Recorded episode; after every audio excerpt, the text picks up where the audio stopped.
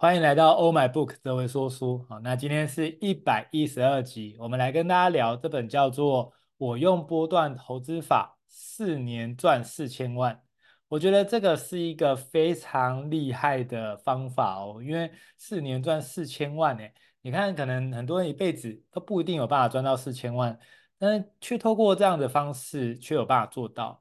那我想，如果你长期有在听我的说书哦。哦，不管是听一年两年，还是啊、最久最久就是五年的嘛，你应该会发现，我大概从头到尾几乎都没有分享关于就是啊、股票的任何的书籍跟任何的观念。哦，那为什么这一次会呃在这个五年来呢，第一次跟大家分享呢？其实是因为这本书真的非常的精彩，而且他写的浅显易懂。哦，对于你过去可能没有任何投资背景的人啊，其实你都可以透过这本书完全看懂，因为里面有非常多详尽的每一个名词的解释，以及这些方法呢都是呃浅显易懂，甚至我很喜欢的地方是乍看哦，其实你看标题会觉得四年赚四千万，一定是用一种很大的风险的手段哦去做到的，或者是你可能会觉得那个好像要心脏很大颗才可以做到。但是呢，如果你真的有看完这本书，你会发现哦，其实这里面没有要用这种极大风险的方式去换，所以我就觉得天哪，这本书好值得推荐，它写的真的太好了。而且虽然它不是今年的新书哦，大概也是其实也蛮新的啦，大概就几年哦，但是里面教的方法是就算是现在哦，二零二四年完全适用，我就觉得哇哦。真的在这个所谓的投资也好，股票也好，这种呃跟钱有关的哦，如果我们懂得去看，不管是关键的技术指标，或者是我们去理解了很多所谓的总体经济的话，事实上我们就有机会能够去预测，甚至去预判整个的局势。其实这就是我在看《城市会》这本很棒的这本书当中，我学到了也很有感觉的地方，所以呢，才在众多的考虑之下哦，这五年来第一次真的跟大家分享关于股票的这个书籍哦。那当然，各位如果你过去比较没有这个经验，你也不太了解的话，你都不用担心。我今天会假假想大家就是完全是零基础，然后完全都不太了解的情况下，我尽可能的可以。啊、让大家明白哦。当然，这本书里面有太多重要的观念了，我可能没办法在等下的所有的说书里面都可以跟大家分享哦。不过大家不用担心，基本的东西今天一定要把干货送给大家哦。所以呢，大家都知道说，其实过去我已经有说过非常多的书哦。那 Podcast 已经连来到了一百一十二集哦。其实，在这个呃关于金钱、关于理财的部分呢，我觉得也非常的重要。但我也得老实说。在我过去的经验，其实我对于这种所谓的投资理财哦，甚至是股票，其实我本身就有一个既定印象。为什么？因为我身边的家人呢，其实是啊、长期一直都有在呃这个投资股票。但是你说投资吗？其实我认真来讲哦，也好像有点不像，像不太像投资哦，可能有点像投机。那怎么去区分呢？我想大部分人是不太了解的哦。应该每个人都觉得说我有买股票就是投资哦，事实上不是。哦，事实上，大部分都是用投机的心态在做。那我看到的身边有做股票的，基本上我很少看到有过得好的，通常都是啊、呃、心情很差，然后心情起伏很大，然后就是啊、呃、赚少哦，就是赚个一两千，赚个五千啊，然后赔多这样子哦。那赔他都不讲哦，那赚就是说哦赚钱这样，那你就会有时候很认真去了解，就发现说哇天呐，整体来说哦，呃。这个做股票的人哦，基本上呃比较多的还是赔钱的。那为什么是这样呢？哦，其实我过去真的也是呃对于这个现象哦，其实我是有一点点的呃负面的想法哦，就觉得天哪，就是股票就是这个啊，这、大部分人都没办法获利哦。所以在看这本书的时候，我很感谢陈思慧哦，这本书真的完全的让我。燃起的一个动力，想要分享给大家这本书，因为他写的真的太精彩，而且里面的很多的评断的标准跟方法哦，是各位你也可以学起来的。所以我想，我今天的这个内容呢，哦，不管你到底接下来有没有想要投资股票，至少各位，我觉得投不投资是一回事，我们能不能学会看一些的指标，我们能不能学会去预判一些的东西哦。所以各位，如果你在整个过程中，你还是有点。不确定或是不太了解的话，我非常鼓励你，我们先学习，但先不用投入哦，这样其实你是可以比较放心的。好，所以呢，我这也跟大家说啊，投资一定有风险，基金投资有赚有赔，申购前详阅公开说明书。为什么特别讲这个呢？因为大部分的人在市场上哦，其实都是比较是寻求这个所谓的报名牌哦。那甚至不管是看新闻啊，或是看任何哦，你会发觉有时候那些的资讯有一点点反指标，但是有时候又准，这是最麻烦的。你知道最讨厌的诈骗就是它一半真一半假。你根本看不出来，如果它全部都是假的，你就会觉得这很夸张嘛。那、如果全部都真的，那就不叫诈骗啊，那是就是讲真相嘛。但是最麻烦的就是一些假一些真，一些假一些真混在一起的时候，你大概有时候就很容易被骗，是因为你就觉得哎，有些资讯是真的啊。哦，所以各位，今天我要教大家的是，透过这本书有几个很重要的指标，那各位你可以截图，你也可以把它做笔记。如果未来呢，不管你有没有投资股票，你至少要懂得就看二零二四年哦，整个的经济状况会是怎么样。所以为什么要学呢？你说，哎，坊间有很多所谓的这个定定期定额哦，然后就是固定买某一支，然后继续买就好啦。哦，大概这也是市面上蛮主流的一个投资方式哦。可是定期定额呢，你会发现哦，如果你真的认真去算那个数学哈，你会发现其实。那个钱真的爆少的，那个钱真的是啊、乍看很很安心呐、啊，就觉得我好像有在做投资理财，但事实上你算下来，你发现那些钱根本不足以让你财富自由，那些钱就是对啦，就就多多加薪一些钱这样子。我、所以呃，在整本书其实有讲哦，为什么要学波段投资法，就是说我们透过赚到波段这个价差哦，我们才有机会让本金放大，本金放大再加上时间这个复利累积哦，你才有机会真的。打出一个很漂亮的被动收入哦，所以如果本金不大的话，其实你定期定额，你这这很少的钱。当然，你可以说三十年后、四十年后，但是很多我们其实没有想要工作到六十五岁啊，所以我们就想要比较快的可以做到这件事情。可是比较快感觉就很有风险哦，所以这本书它其实教大家是怎么样用波段投资法哦，慢慢慢慢的去累积。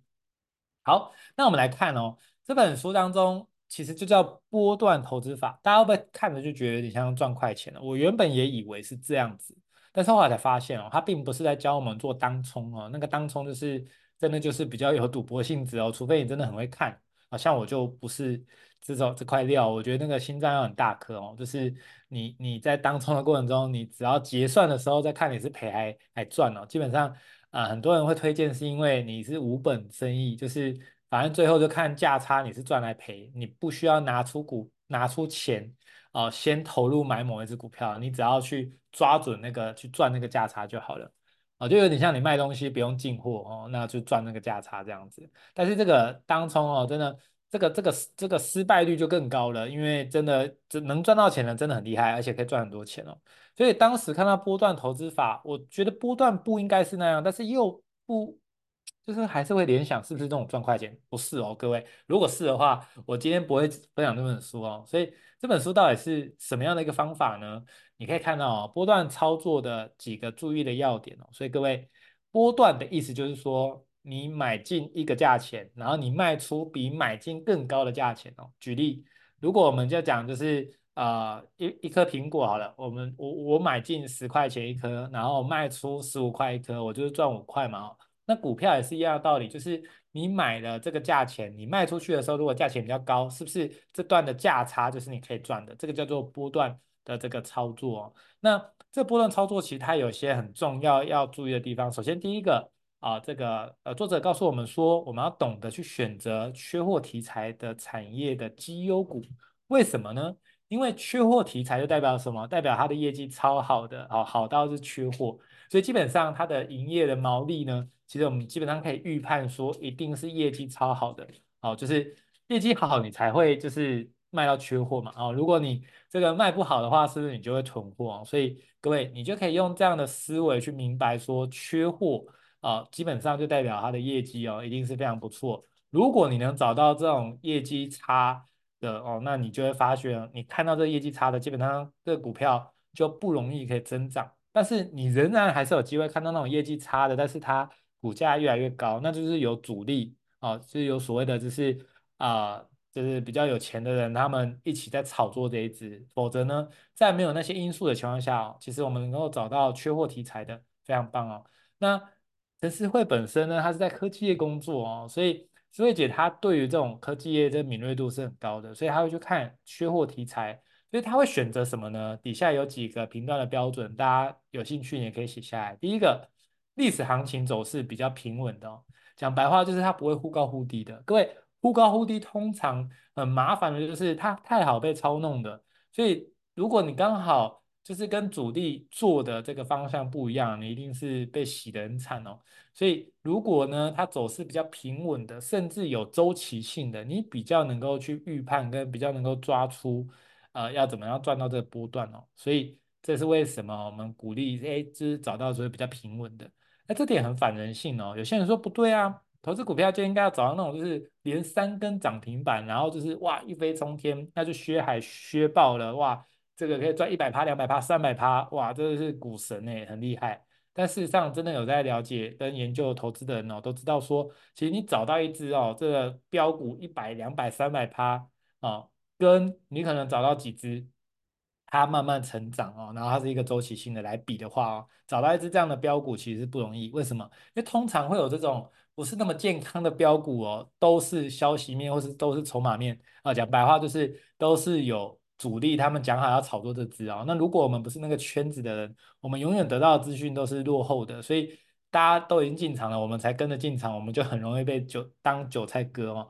所以。找到这个平稳的这件事情蛮重要。第二个，找到较好的趋势性哦，也就是说，这家公司它做的事情必须要符合趋势，否则它如果是夕阳产业，它的业绩大概起不来。业绩起不来的话，它就不容易能够有办法分润分更多给就是所谓的呃股民哦。那其实就这个股票哦，既可能没办法赚到价差，同时这个额外的分润哦，可能也分不到。所以呢，这个就是你我们必须要去看的趋势性。再来第三个。流通量要大小适中哦，意思是说，有些股票，它就是流通量很低，当你真的想卖的时候，你是卖不掉的。什么意思呢？就是股票的交易是这样子，有人卖，有人买，它才会成交。如果只有有人想卖，没有人要买的话，那个股票是卖不出去的。所以，如果他们的成交当中，它的量是很小的，当你知道说，哇，这边该卖了，因为它要跌了。你知道要卖哦，你也是挂盘哦，挂卖盘的，可是它卖不掉，那卖不掉你也跑不掉，那这样就很麻烦哦。所以流通量这件事情也要特别考虑。再来，呃，要看所谓的三大法人会买，而且投资比例至少有十趴的股票，为什么？因为这个外资他们会想要买的股票，基本上他们一定做足研究哦。啊，就是我们就以行销学来讲哦，呃，大家这延伸跟大家分享就是。大家知道这个麦当劳，其实他们做行销做得特别好，他们都很知道在哪边开麦当劳会赚钱，哦，所以他们花了非常多的钱砸在这个行销跟砸在选点这件事情。各位你知道吗？那肯德基呢，他们就很聪明哦，他们就知道说，那既然麦当劳这么会选点哦，然后自然他们行销这么强啊，那肯德基的行销策略就很简单，哪边有开麦当劳，我就跟着开。我的行销成本我不用花，我就开麦当劳开哪我就跟着开，基本上他们都做好市场调查了，我自己在砸资金去调查的结果还不是啊、就是这边很 OK 这样子，然后所以你会发现很多麦当劳附近都有肯德基哦，是这个原因哦。那这当然是行销学做生意。那以做股票来讲呢，其实某种程度也有点像哦，就是这个外资法人哦，他们都会去研究，甚至他们的消息面也比较广，所以他基本上会买进的一定有它的原因。那它的原因是什么？不知道。但如果我们能够去参考的话哦，大概就是就会很有帮助哈。所以这个是以上以上的一些的要点哦，大家可以稍微记下来。那这些要点就可以排列出组合，找到你。觉得很棒的投资标的物啊，接下来第二个，不要持有太多只股票哦。那你觉得这件这件事情好像很反人性啊？不是说这个鸡蛋不要放在同一个篮子吗？哦，事实上这件事情还是成立的，只是说如果你一次拥有太多只股票的话，你基本上不太可能有办法顾全这么多只的，因为每一只股票里面它的量变化其实是很快的哦，所以一般人的这个呃专注力没办法同时顾这么多只啊。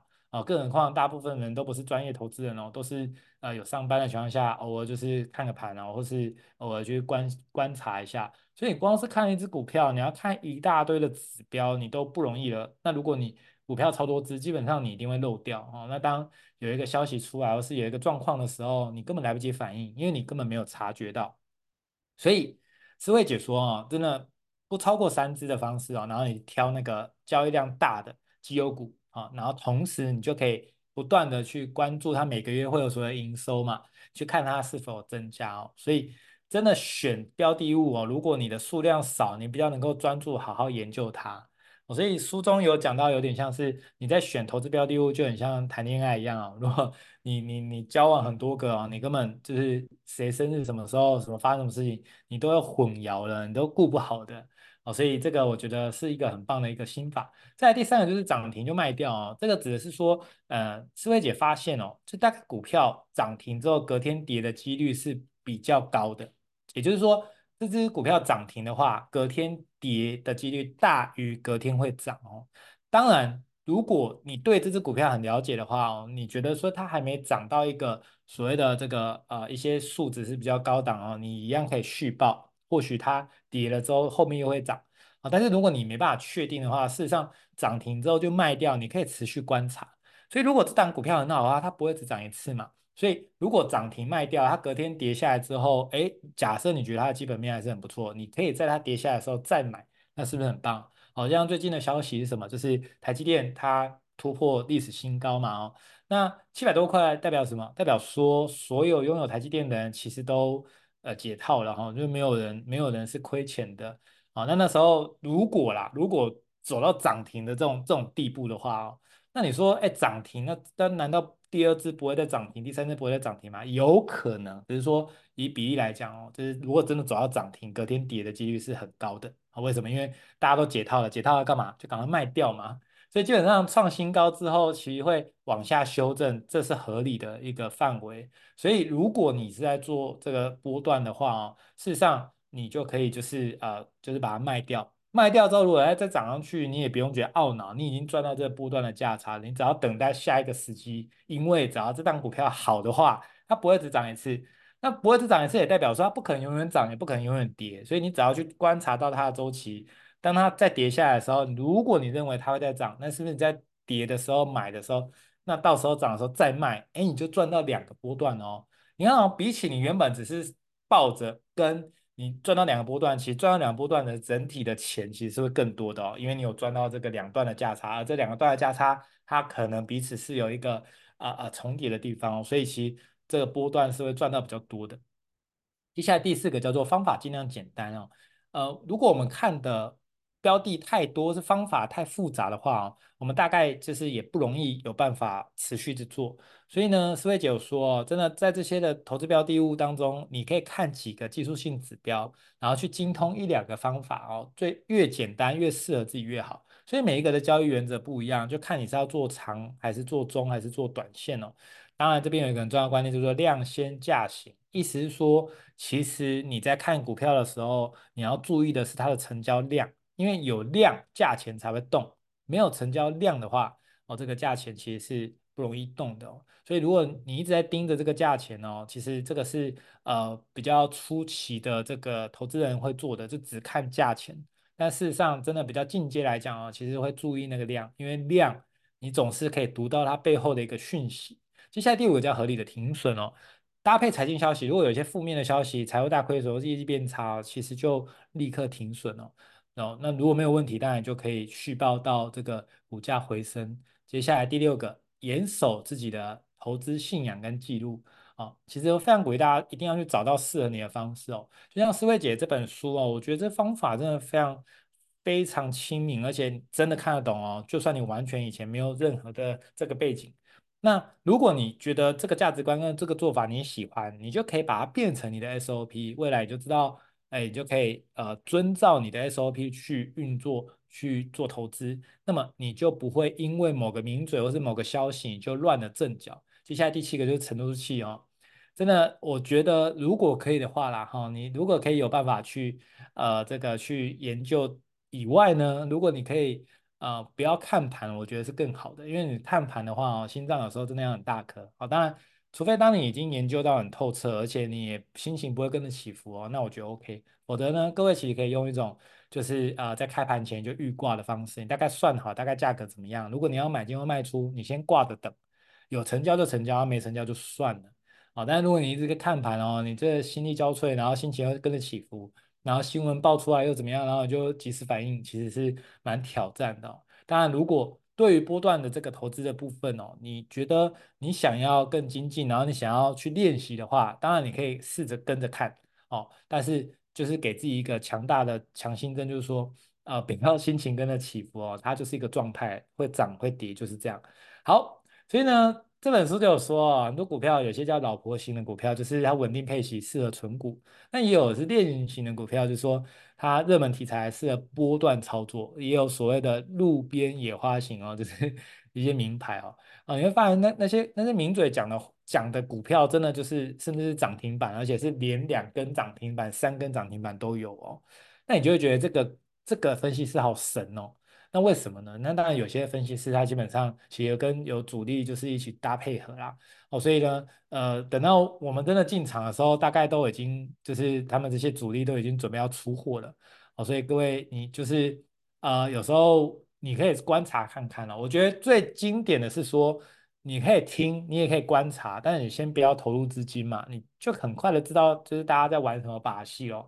所以各位，你要明白，就是你在投资，你想要用哪一部分？这本书最经典的是波段操作的三个步骤，一定要跟大家分享。首先，这本书第一个步骤叫做看总体经济。总体经济这件事情哦，其实是很多在投资股票的是不看的啊，他们会觉得说看着浪费时间啊，我只要知道啊这个主力买哪一只啊，我就跟着买就会赚了。是吗？其实不太是哦。有时候我们就是永远不知道主力什么时候买，什么时候跌，什么时候是假操作，什么时候是假装挂这个卖单啊。后来实质上他是要呃这个让大家的货都到他手上哦，他是要就是在趁低点买入。这些我们有时候经验不足哦，我们不一定判断得出来。但总体经济它的好处就是说，你至少要先预判一下，比如说二零二四年到底整体而言股票是涨还是跌。这大趋势我们要先练习着看。如果我们大趋势会看的话哦，接下来我们再来看啊不同类型股，比如说电子股或什么股啊，甚至是某一只股票它的股性，我们这样子研究下来哦，你就会心里比较踏实。所以各位，你觉得二零二四年整体而言股票是涨还是跌？啊，你可以在聊天室留言。那当然了，我们就依照这些的这个指标哦，我们会跟大家讲，透过这些指标下来，我们有一个。预测的一个方向哦，那提供给大家参考。首先，第一个总体经济怎么看呢？其实从油价跟美元的指数哦，可以去来判断。那总共有十个这个很棒的衡量指标，一个来跟大家讲。第一个叫汇率，好，如果新台币升值的话，股票会涨。那为什么会发生这样的事情呢？因为有时候这个外资要买台湾的股票的时候，他们要把钱汇进来，所以会导致新台币升值。所以，当新台币升值跟股票涨这件事情几乎是挂钩的。那当然也没办法百分之百，但是八九不离十哦。其实都会有很直接的关系。所以，你就第一个看的指标就是，你可以去看新台币如果有升的话，啊，你就可以可以大概预判说，哦，这个股票可能会涨。第二个你要看的是利率。各位，如什么的利率呢？就是你放在钱放在银行，那这个利息是高还是低？这个就是。依照你的利率来看嘛，哈，那利率是怎么决定的哦？基本上美国的这个联准会，他们就会定期开会去确认现在该升息还是降息哦。那如果说今天这个整个是决定说要降息的，降息代表什么？利息比较少，对不对？利息比较少，各位假设你是亿万富翁啊，你超多现金的，你放在银行的利息变少了，你会干嘛？你就会想说把这些钱拿出来去投投资标的物，或是投房。房地产或什么，反正就是，总之想尽办法让你的这个资本利得哦可以更多，所以代表说降息本身呢是会刺激投资的行为的，因为银行的利率太低了，导致你的钱放在那边赚的比较少，所以你一定会往投资去走。那股票市场是这样，越多钱涌入股股票一定会涨，哦，就是这个是无脑就可以判断了，就是有点像泳池一样哦。泳池里面的水越多啊，那你就会浮起来。那如果泳池的水都被泄洪，都被泄光了啊，那你就会往下沉哦。其实股票的股价就是这样子，OK。所以呢，你就要看这个升息跟降息，可以去看哦。那当然也顺带一提哦，就是呃这个呃不精准的这个判断呢，哦，这是我个人的看法哦，就是在呃今年的话，我我认为大概就是五五月六月的时候。啊，那那个美国就会呃，就是降息。那目前应该降息三码，应该是差不多哦。所以五六月降息代表什么呢？代表说，当降息了之后会发生什么事情？这些资金哦，就会往股票走。所以这也是其中一个判断。降息本身哦，以这一次来讲，嗯，我们这一次的降息基本上是呃，不是因为经济的问题，是呃担心这个预防性的一个降息哦。总之，呃，基本上这次的降息。可以推估哦，大概股市是会往上哦，这是其中一个方式。接下来第三个，你可以看十年期的美国公债殖利率。哦，如果呢这个殖利率维持在比较低的话，股票就会涨。为什么？这个公债这件事情是这样子的，就是嗯、美国公债就是美国政府发行的债券哦，有点像是美国政府要跟你借钱哦，那跟你借钱，他会给你一个利息，会讲好几趴这样子。你看哦，如果美国公债的殖利率低，那一样哦。各位，如果你有你有你有六千万的这个资金来讲，你六千万如果放在这个公债啊，利率这么低，我这六千万把它卖掉，把它拿来去投资股票，还赚比较快，对吧？所以公债的殖利率越低，钱就会从公债往股票走，而往股票走，股票就会涨哦。所以这就是为什么这样看会准的原因。接下来第四个，用 GDP 去看这个国家经济好不好？如果 GDP 成长啊五趴代表经济乐观，那通膨在可控范围的话，那股票会涨。接下来第五个叫做 CPI，这个叫衡量通膨的重要指数哦。如果 CPI 成长超过三趴，就认定叫做通货膨胀；如果超过五趴，那就超级严重的。所以如果非常严重的通膨怎么办？就会用升息的方式，而升息的话。股票就会跌啊、哦，那为什么呢？听我娓娓道来，为什么会通膨？就是因为钱太多了，在市场上的钱太多了啊。那钱太多就是变成说，呃，这个同一个东西你要用更多的钞票才能买，这就是通膨嘛。那怎么抑制呢？方法就是要想办法让在市场的钱哦都回到银行去。那怎么样让市场的钱回到银行去？就是让银行的利息增加。是不是很多钱就会觉得说，哎，与其在外面冒风险投资哦，不如放银行哦，会比较稳。所以升息的手段本身啊，很多时候都是为了要打压通膨。所以升息对抗通膨这件事情，它是很直接也有效的哦。那当然，当我们升息对抗通膨有效，同时呢，升息会发生什么事情？因为钱就会从外面跑到银行端嘛，所以呢，股票的一些资金也会。离开，所以股票资金离开，那个所谓的股票就会跌哦。所以 CPI 它是一个这样的指数哦，大家可以这样理解。在第六个失业率，你可以看到说，如果这个呃评断这个经济的标准用失业率看，其实很棒。比如说二零二一年的六月失业率降到五点六趴，其实比预期的好，那其实就会涨。那二零二四年一月失业率呢，其实也降到三点七趴，也比预期的好哦。所以以这样来看哦，大家应该也可以理解哦，就是股票。这个大方向哦，其实是是比较好的。再来第七个，以台湾来说，台湾出口是占了整个 GDP 的六十五趴，所以你看出口的好坏，其实你可以去判断这个股票是会涨会跌哦。那大家可以去查哦，那大概看起来是这样子，就是今年的出口的这个这个呃，我记得是三百多亿要到四百亿这件事情，四百亿美元这件事情应该会越来越多，所以大家可以理解，出口越多，股票。会涨哦，这个就是一个指标。在美元的指标也是哦，就是说美元贬值，美元的指数会跌，股票就会涨哦。这是第八个指标，而第九个叫做油价。如果你发现石油涨，代表什么？民生需求强。好，那油价如果低于五十元，呃，五十美元的话哦，那股票会跌啊。那如果高于七十美元的话，就会有通膨危机哦。所以这个是油价，你也可以去推估跟这个股价之间的部分哦。第十个叫做黄金的价格，各位，黄金的价格你去看，你也可以去找到哦。如果股票跌，哦，黄金就会涨哦。其实它是彼此是有一个循环关系的。所以呢，我们帮大家稍微整理一下是这样子哦，就是说美元的指数如果跌哦，美元贬值，那油价涨，黄金跌，那股市就会涨哈。所以各位你看啊，光总体经济，我们刚刚讲了十个指标了哦。如果你第一次听，你可能会觉得很混乱，没有关系，你到时候 Podcast 跟这本书你买来，慢慢慢慢的去消化，慢慢一个一个去查，你就会真的知道说，二零二四年到底整体而言股票会怎么样哦。那当然了，以这十个指标来看哦，看下来目前哦，这个二零二四年其实整个的股票是会是会涨的，甚至会再次的突破历历史新高。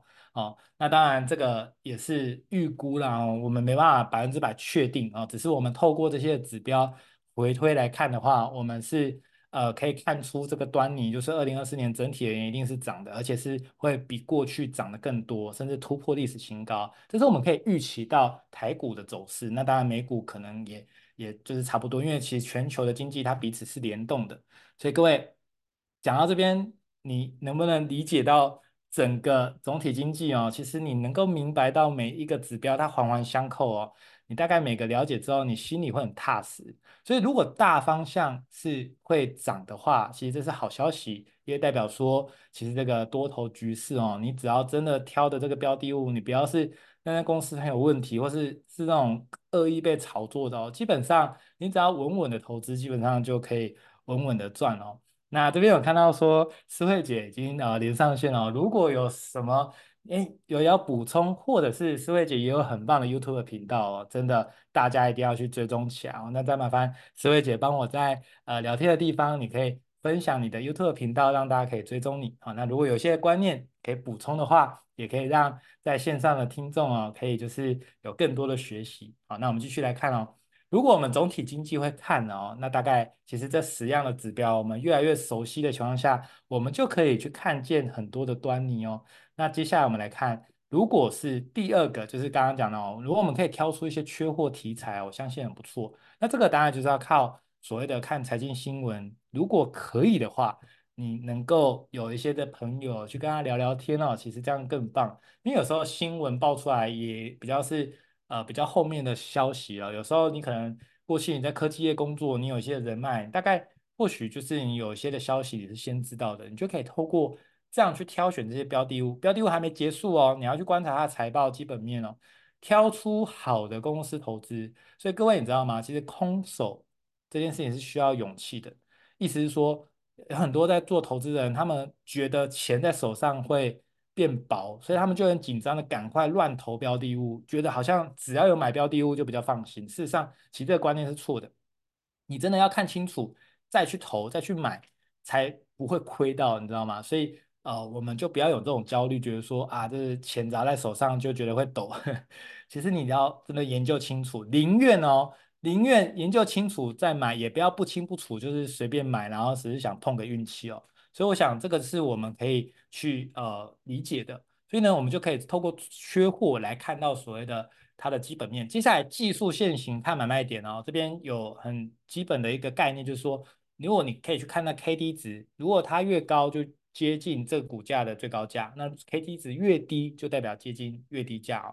那当然它是一个指标啦。那这个指标，我得说，没办法，每一只股票都一定完完全全是照这样子，但是大部分的趋势都跟这个指标其实有些息息相关哦。那当然有些是脱钩的哦。那当然这个是呃个案跟特特别的这个个股，我们就不多说。那至少我们用技术线型哦，不管是用 K D 值还是用这个呃其他的指标，我们都可以去预判，都可以去看这个线型哦。我想这本书里面它用非常简显易懂的有教大家怎么看哦。这个细节就留给大家去翻这本书来看哦，真的非常棒哦。那 K D 值如果你大于六八十九十五趴，那大概就是在高点了，你就卖出。各位一定要记得一件事情，那你卖出之后，如果它继续涨，你不要恋战，你不要觉得怎么样，你只需要祝福，就说哎，这谢谢有它，哎，让你赚了一个波段哦。最可怕的一种投资心态就是觉得说啊，卖掉之后它如果涨了，就觉得自己亏了。哦，其实不能这样想啊，因为我们。我们没有那么厉害，我们投资的目的不是要买到最低点，也不是要卖到最高点。那我们真的没有办法去预判，我们没办法算命哦。所以我们要的是什么？有赚到这个波段就 OK 了哦。那那据这本书思维姐有讲哦，大概他抓三十趴的利润哦，其实就呃，他就可能会出场，然后出场之后也有可能会继续涨，可是他觉得这样很 OK，这点我超同意的。好，那 KD 值如果是比较低到二十啊等等，你其实买，如果你觉得这支股票的基本面不错，KD 值又低的话，其实你就可以买进。好，那每个波段呢，你要赚多少离场呢，其实都可以依照大家去做设定。嗯，那我觉得思慧姐用这个三十趴，我觉得是超棒的哦。那这我想这个技术线型大家就可以啊，去研究看看，然后去了解看看哦。所以。各位，你看哦，在总体经济来讲，跟在个股来讲哦，其实有很多的指标得去看哦。甚至不管是你可能用财报狗的一个呃这个 app 去看啊，或是你用可能一些看盘的软体去抓哦，其实你大概都会看出一些的端倪。那我觉得哦，真的思慧姐这本书哦，非常非常推荐，因为第一个，我觉得思慧姐是一个非常善良的人，她在这个字里行间，我完全完全感受得到。她非常想要帮助一般的人都可以懂得怎么样投资哦，所以据我所知哦，他也帮助了很多的妈妈啊，很多的人能够教会他们怎么样去做这个投资的一个策略哦。我真的在当中我好感动哦，各位你知道，其实在外面的很多在讲投资的人啊，其实说到最后，他就是股票分析师，他他在收可能就是收会员啊，或者说他就是呃有一些的主力挂钩的呢，他需要一些散户来给他割韭菜，你知道吗？那就是因为太多外面这种名嘴了，就导致说，其实呃，我们对于股票其实不了解，然后又很恐惧哦，然后又很容易被人家当韭菜割哦，所以这种就是我觉得蛮多台湾很多的家庭的悲歌哦，因为很多时候其实有些家庭真的是因为股票真的就出了一些 trouble 哦，那。真的就是从原本很富有，然后到就是很贫穷哦。其实我身边的家人，我就有看到真实的情况是这样，是很夸张的极端的差别。但在这本书当中，我看到了就是说，思维姐在解释这些的时候，第一个她真的很有耐心，她完全的巨细靡遗的去解释每一个是什么意思，然后怎么看等等的。我在看的时候，我就有一种觉得，哇，真的好温暖哦！我从来没有看。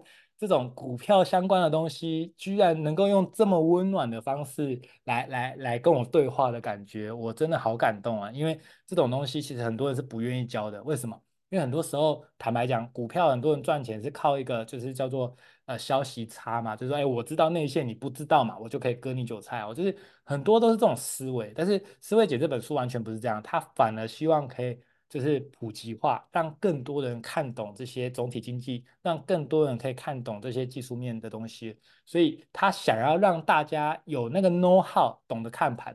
你说到底要赚多少钱？我们先不提，至少我们要先看得懂。当我们看得懂，我们心里就安了，对吧？所以有这本书之后，我就觉得天呐，这本书我打算就是直接收藏，我没有要卖出，因为这本书我觉得长期可以一直在复习，同时。未来如果想要帮助身边的人，其实与其这个我一个一个教他，其实我甚至送他这本书来看哦，我觉得他也很快的可以掌握一些基本的要点。这也是为什么你看哦，我已经说书五年了，我从来从来从来不不谈也不提任何投资股票啊，任何的书籍或是任何的观念啊，因为对我来讲，就是讲这个东西啊准了，人家。就是啊，就觉得啊，就这样啊，不准就很惨了哦。不准的话，人家就会觉得说，哎呀，就是这职位怎样怎样的。哦，那那我何必去，你懂吗？就是呃，去讲一个，就是如果我我我预测对了也没好处啊，预测错了还要被人家骂。所以大概我过去的信念里，我是从来不谈的。但是这一次我真的是看了这本书，我好感动，我就觉得哇，这思慧姐一直在积极的推动这件事情，我就觉得。过去的五年，我一直坚持不说理财的书，但是呢，我就是因为觉得思慧姐想要把它推广给更多人，我就觉得我也想要一起做这件事情。我在这整本书当中也看到一件事情，就是说。呃，诗慧姐其实她在很多的版税，她其实捐给创世基金会。为什么？啊、书书里有写这个故事，我觉得也很精彩。那刚好我的一个很好的朋友，他在新竹的创世基金会哦，其实我也很常跟他讨论，甚至啊、之前我有响应这个呃这个顺手捐捐发票，所以我之前在我的工作坊哦，就是在上课的时候，我就终究也怕就是呃就是 跟大家推广这件事情。所以那时候我看到哇，这个百岁又捐给创世基金会的时候，我也很感动，因为你就完全可以明白思慧姐在推广这些，都在想的是怎么帮助别人。所以真的就是哦，真的满满的感动啊，也很温暖。所以这也是为什么五年多来，我就觉得好，那这一次我就来跟大家分享关于一些呃这个理财，关于一些这个呃的内容哦。那其实过去也蛮多人在跟我敲碗，想要学习这一块，但我我也得说哦，其实有太多非常厉害的人呢。但是这一次很感谢思慧姐这本书，让我有机会能够跟大家分享这些真的很基本的观念。那当然线上的朋友或是听 Podcast 的朋友呢，呃，你如果是这个投资的老手，我想今天这些内容对你来讲哦，大概。只是小菜一碟哦。不过，如果今天的内容对于你完全不懂这一块的人哦，如果你可以建立一些基本的认知，而且你也开始懂得一些 know how，而且让你开始不害怕。甚至你会开始觉得钱这件事情是可以拿来，就是让我们能够做更多的善事、善行的，不是投资就等于贪婪哦。我想那今天的说书就圆满值得了。那当然最后想跟大家讲哦，其实看得再准，事实上如果我们没有钱投入，也只能干瞪眼，因为投资当中很重要的其中一个叫做本金嘛，另外一个就叫时间啊。那如果我们没有钱投入哦，其实我在这，比如说，哎，二零二四年会涨，而且可能会破两万点，甚至有些人说两万二等等，我不知道，但会涨，大概我们就知道哪些股票跟啊，你说股票看不准没关系，大盘的 ETF，那基本上某种程度来讲，它涨的几率也很高嘛。好，我们都知道，问题是如果没有本金。没有本金投入，其实大概我们能赚的很有限啊。哦，那所以，我其实也想跟大家分享哦，就是有一个很棒的策略，叫做副业的策略。就是如果你能够让自己的收入能够更多啊，收入更多，分为你可能本业赚多一点，当然很多时候有一个天花板嘛。另外一个就是你收入来源不止一个哦。我当时就是用这种收入来源不止一个的策略。那这样的好处是什么？你的第一个，你会累积到更多的能力，因为你有更多的能力去付出，你提供价值给越多人，你就会赚到越多钱，这才是符合宇宙法则的。好，那第二个当然是你就可以透过这样去累积财富。你与其等加薪，你不如为自己。创造多元的收入，而你多元的收入赚到更多钱之后，你就有更多的本金，有办法去做投资理财。而透过思慧姐这本书，非常具细靡遗的教你怎么看总体经济，教你怎么看个股，教你怎么看什么情况下要卖，什么情况下要买哦。这个波段的投资下来哦，这也是思维姐她四年赚了四千万的秘密，她完全不尝试的写这本书，所以呢，非常非常推荐给大家。哦，这个这本书哦，你真的可以买来看一看，而且你可以收藏哦，因为它里面的东西一看再看，你真的会觉得满满的感动。所以呢，很开心今天有这个机会，也很开心思慧姐今天在线上的聆听哦。那如果有什么这个需要补充的地方，也欢迎大家可以留言。那各位也可以去追踪这个思慧姐的 YouTube 哦，她 YouTube 做的好有质感，然后她讲的每一个的观念都非常非常的这个浅显易懂，我自己也好喜欢听思慧姐的这个 YouTube 啊，那很期待我们接下来有机会在实体与大家相见。那这是今天呃跟大家分享了这本书，希望大家会喜欢，也祝福大家在龙年呢能够真的呃这个。的钱的隆中来哈，然后就是二零二四年是一个丰盛显化年，我们一起在今年越过越好，然后让我们一起能够有更多的财富到我们身边，同时我们更多的能力可以帮到更多的人。以上是今天的分享，感谢大家，祝福大家有一个愉快的夜晚，大家晚安，大家拜拜。